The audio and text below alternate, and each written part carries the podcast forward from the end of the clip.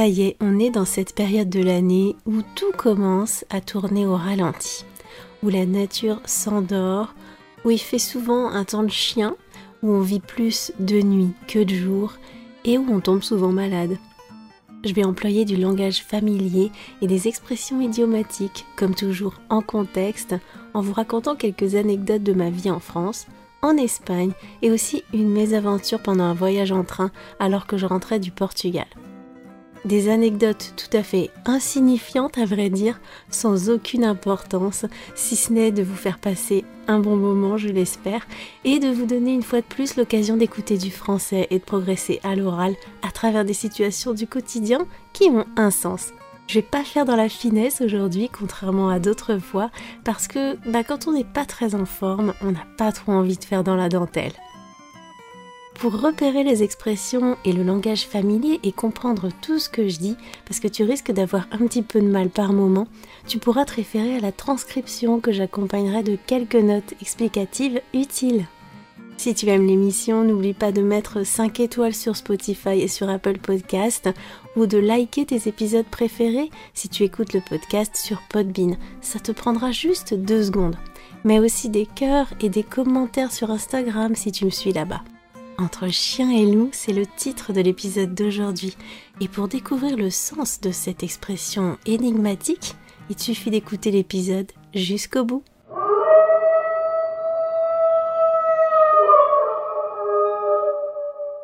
The French Instinct. Parle, pense, vit en français et découvre d'autres horizons. Une émission proposée par Cathy Beauvais.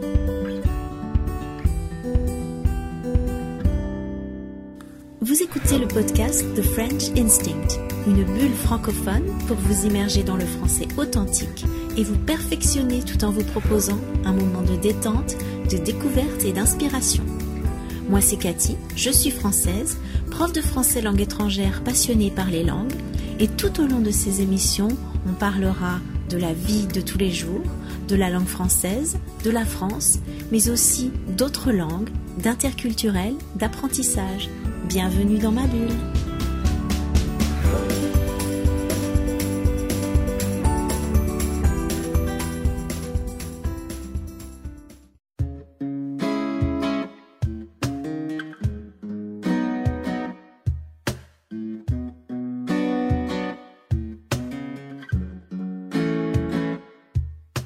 Tous les ans, je me dis que c'est bon, que je vais tenir, que ça va aller, mais non, je me fais toujours avoir. Les vilains microbes finissent toujours par me mettre KO. Tout le monde a la crève ou a eu la crève en ce moment autour de moi. Avoir la crève, c'est un terme un peu fort pour dire qu'on est malade, qu'on est malade comme un chien malade à crever. Généralement, quand on a la crève, c'est pas qu'on est au bord de l'agonie, mais qu'on est enrhumé, on a le nez bouché, on tousse, on se mouche, on éternue, on a mal à la gorge. On peut aussi avoir de la fièvre, mais pas nécessairement.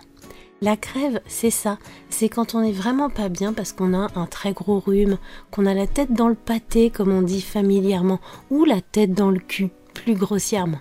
C'est un terme très fort parce que le verbe crever, ça veut dire mourir en argot. Vous voyez que on n'y va pas avec le dos de la cuillère. Quand on a la crève, généralement, on est crevé, même si ça veut pas dire la même chose.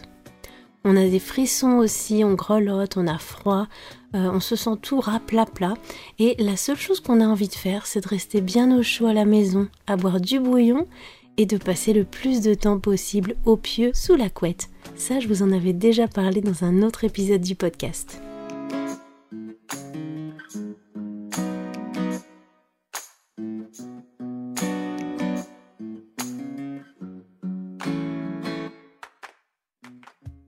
Je me souviens d'une fois où j'ai eu une crève d'enfer, alors que je devais rentrer du Portugal en Bretagne en train.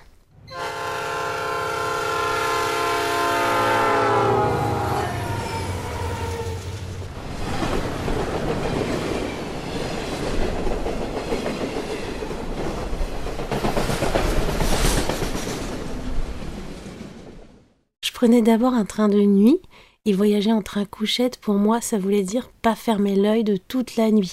Euh, c'était un vieux taco complètement déglingué, ce train, entre le Portugal et la frontière française. Je le prenais à Guarda, au Portugal, jusqu'à Irún, à la frontière entre la France et l'Espagne.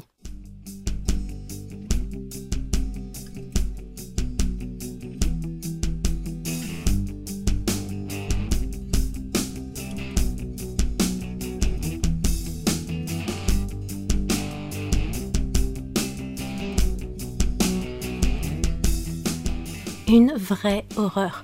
On se faisait brinque pendant des heures et ça grinçait de partout là-dedans. Une fois arrivé à Irún, j'avais plusieurs changements à faire. Chargé comme une mule avec tous mes bagages, d'Irún, je traversais le quai pour prendre une correspondance à Hendaye, qui m'emmenait jusqu'à Bordeaux, puis de là encore un autre train jusqu'à Nantes et encore un autre pour Rennes. C'était tout un périple.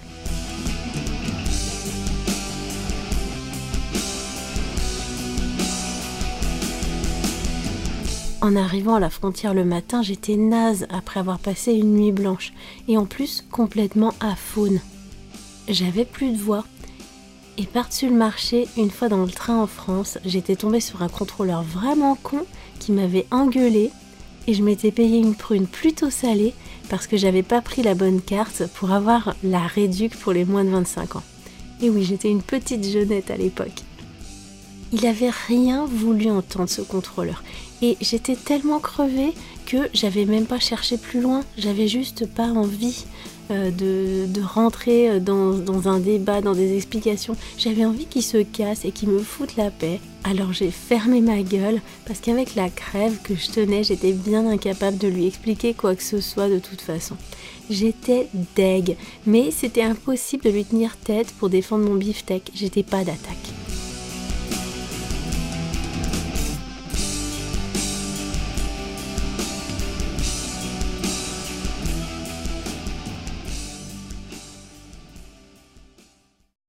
Bref, contrairement à ce voyage dont je garde un très mauvais souvenir, cette fois-ci, j'ai pas été hyper malade. Pas comme certaines personnes de mon entourage qui ont chopé une crève carabinée. Euh, et cette fois, j'ai pu rester bien au chaud chez moi. Mais c'est jamais agréable de pas être en forme et surtout j'ai perdu ma voix. J'ai pas été complètement à faune, mais très enrouée. Quand on est enroué, vous savez, c'est quand on a un chat dans la gorge qui veut pas sortir, qui nous gêne. Alors on tousse, on essaie de s'éclaircir la voix. Euh, moi, j'ai quelques petites astuces. Je mange du miel, je bois du thym euh, et je prends de la propolis. Mais ça passe pas toujours comme ça. Et forcément, si j'ai du mal à parler, je peux pas m'enregistrer. Heureusement, l'épisode et l'annonce de la semaine dernière, je les avais enregistrés la semaine précédente. Sinon, j'aurais pas du tout pu euh, publier quoi que ce soit. J'ai retrouvé ma voix comme vous pouvez le voir, mais je suis quand même pas complètement au top et je dois m'enregistrer à l'arrache parce que il y a quelques jours j'avais encore du mal à parler. Ma voix risque de dérailler un petit peu par moments, je m'en excuse, ça fait partie des aléas du métier.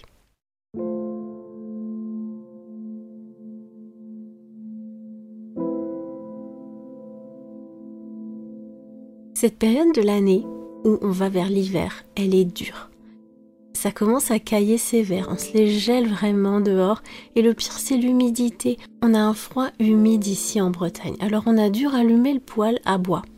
Il permet de chauffer toute la maison et on dépense heureusement très peu d'électricité en chauffage. Vu la flambée des prix de l'énergie, c'est appréciable. En plus, il y a quelques années, on a fait faire des travaux d'isolation de la maison par l'extérieur, donc on consomme pas non plus énormément de bois pour se chauffer. Alors je dis qu'il caille, j'ai sorti mon manteau d'hiver et quand je vais dehors, je suis toujours bien emmitouflée. Je m'habille chaudement parce qu'on se les gèle, mais tout est relatif en réalité. Parce que certains d'entre vous me disent qu'il fait moins 30 chez eux en ce moment. Ça, c'est un froid de canard. Alors, c'est sûr que si vous habitez au Canada ou dans le nord de l'Europe, ça doit bien vous faire marrer d'entendre les Bretons se plaindre parce que le thermomètre est descendu à 4 degrés la nuit dernière.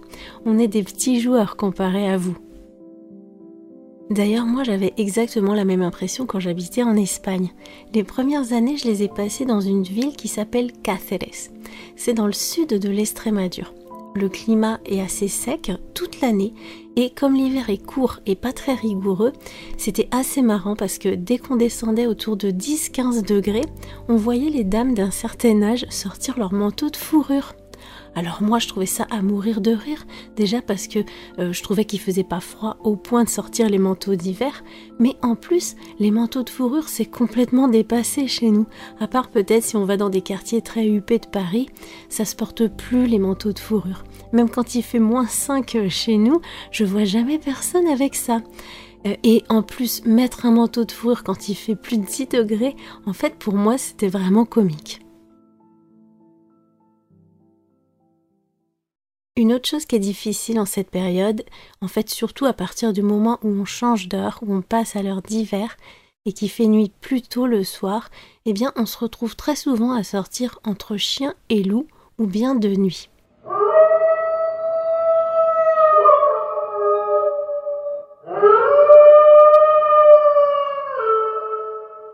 Rassurez-vous, en Bretagne, on n'a plus de loups, même si certains disent en avoir vu passer quelques-uns, il paraît.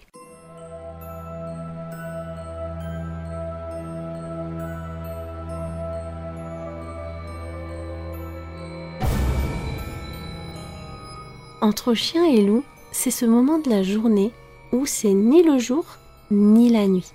Le soleil n'est pas encore levé, ou il est déjà couché, mais il fait pas totalement nuit non plus. Et c'est un moment où on n'a pas une bonne visibilité sur la route, parce qu'il fait pas ou plus jour, mais il fait pas complètement nuit non plus.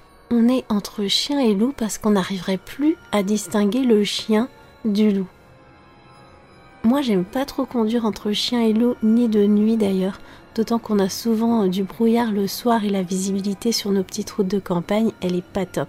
On a aussi du verglas tôt le matin, donc j'essaie d'éviter autant que possible de sortir à ce moment-là de la journée, mais bien sûr, euh, c'est quand même inévitable. Et vous, comment vous vivez cette période de l'année chez vous? Est-ce qu'on se les gèle aussi? Est-ce que vous avez sorti vos gros manteaux et allumé le chauffage? Ou bien est-ce qu'au contraire, vous êtes sous des latitudes plus clémentes? J'adorerais qu'on puisse en discuter. J'attends vos retours sur cet épisode.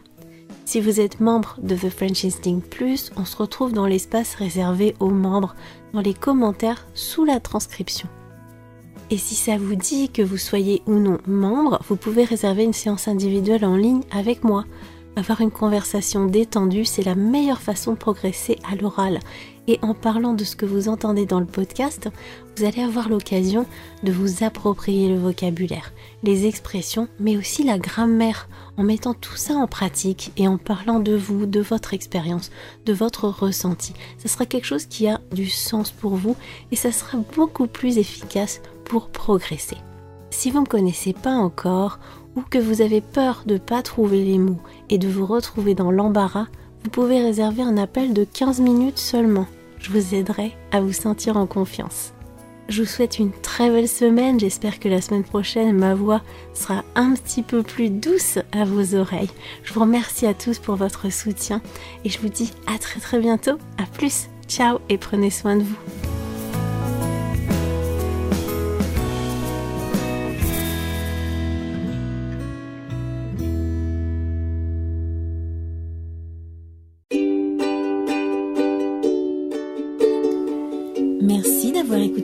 Si vous voulez discuter de ce qui a été abordé dans cet épisode, accéder à la transcription et me suivre sur les réseaux sociaux, allez sur mon site www.thefrenchinstinct.com.